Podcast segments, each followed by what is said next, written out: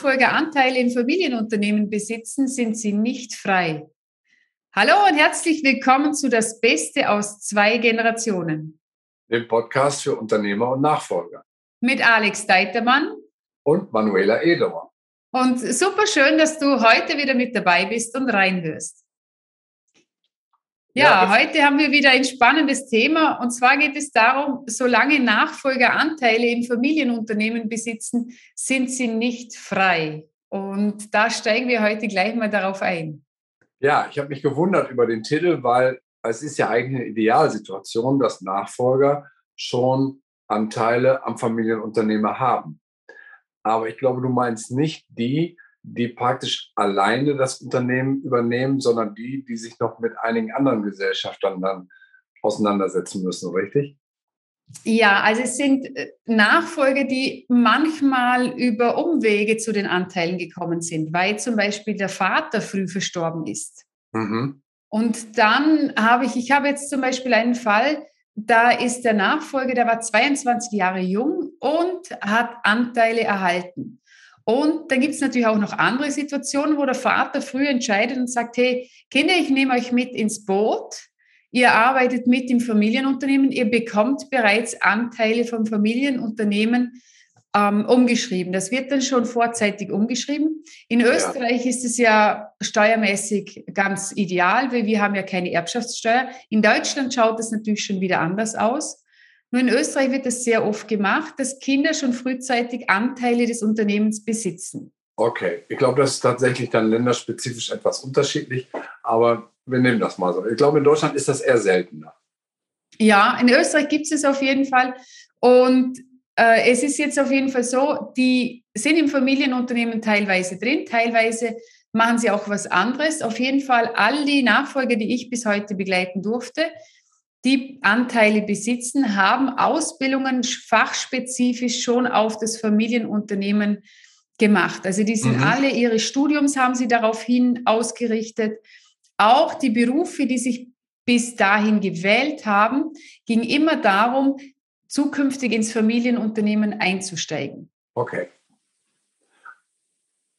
Und bei, den, bei denen, die bereits im Familienunternehmen mitarbeiten, stelle ich immer wieder fest, dass sie zwischendurch, wenn es Konflikte, Herausforderungen auch mit den Eltern, mit den Mitarbeitern gibt oder wenn es am Markt Veränderungen gibt, wo mh, hm, schwierig sind, neue Aufträge zu bekommen, dass sie zweifeln und hadern, ob der Weg im Familienunternehmen dann auch der richtige ist. Hm.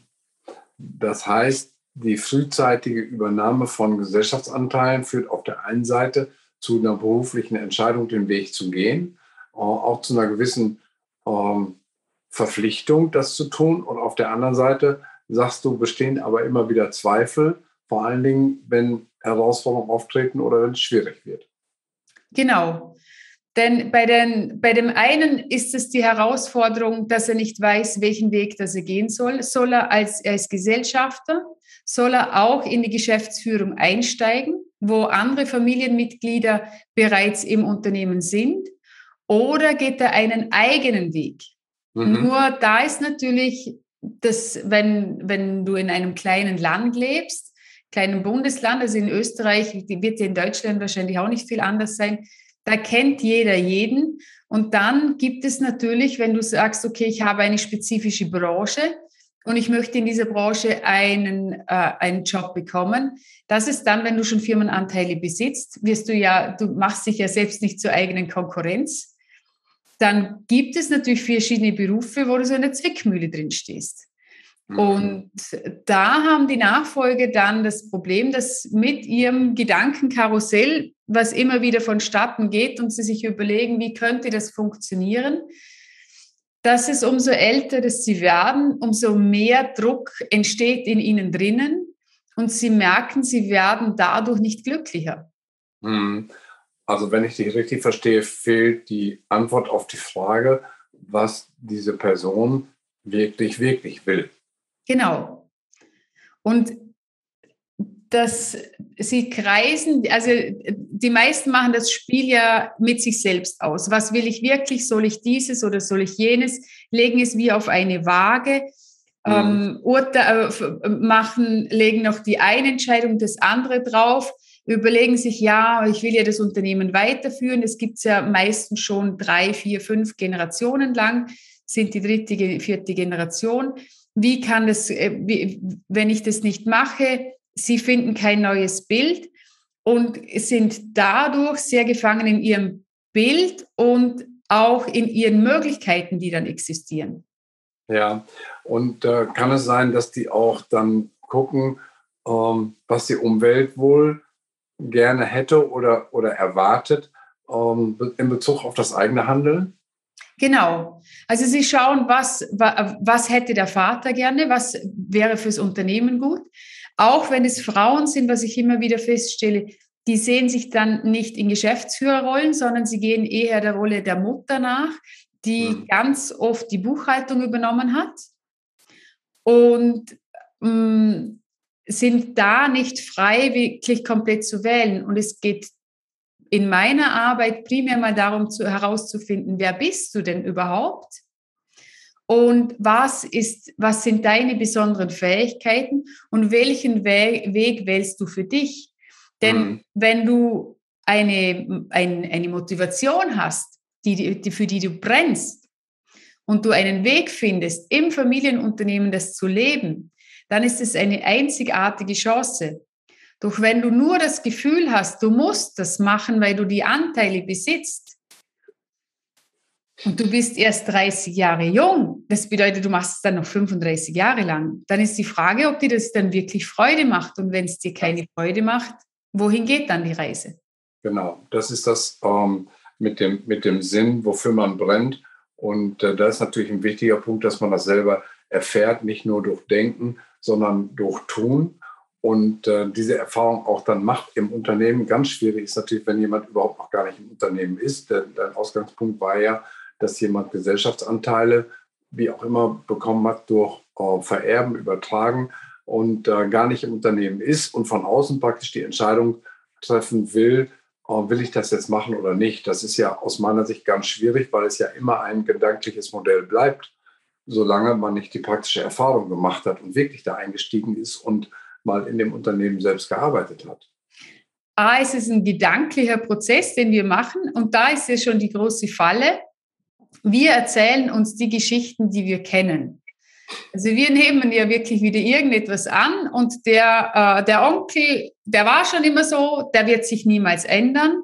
Und der Cousin ist so und das wird auch immer so sein. Und in, dieser Familie, äh, in diesem Familienunternehmen hat schon einer versucht, ein Organigramm einzuführen. Zum Beispiel hat nicht geklappt, wird also auch wieder nicht klappen. Und wir erzählen uns ja die Geschichten, die wir aus der Vergangenheit wissen. Und da mhm. kommt nicht viel Neues dazu.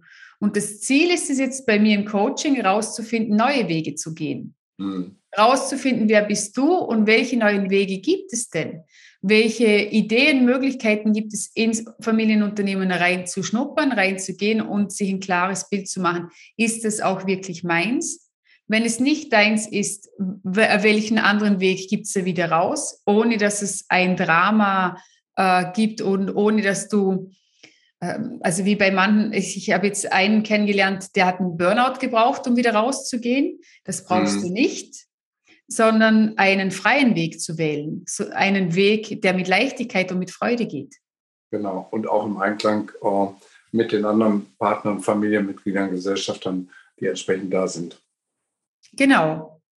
Und wenn wir wissen, wohin die Reise geht, dann kann ja auch alles möglich werden. Und dann können wir im Familienunternehmen auch alles verändern. Und es so zu machen, dass wir Freude dabei haben, es weiter zu gestalten und auch weiter zu führen. Dass all die, also das höre ich von sehr vielen Jungen raus, dass es sehr viel um Nachhaltigkeit geht, um äh, Miteinander, um eine Offenheit, dass die Mitarbeiter sich auch einbringen, Teams gebildet werden dass vor allem, es gibt immer noch sehr viele Unternehmen, die patriarchisch geführt sind, auch in Zeiten mhm. wie diesen. Und die möchten das natürlich ändern. Und ja, es gibt Wege. Und der erste Schritt ist immer bei einem selbst. Durch die meisten, die denken ja schon 25 Schritte weiter und sind schon beim 25. Schritt. Und es geht schlussendlich geht immer nur um den ersten. Den ersten zu tun, daraus zu finden, was ist der erste Schritt den dann zu gehen, weil dann verändern sich ja hinten nach sowieso alle Schritte. Genau.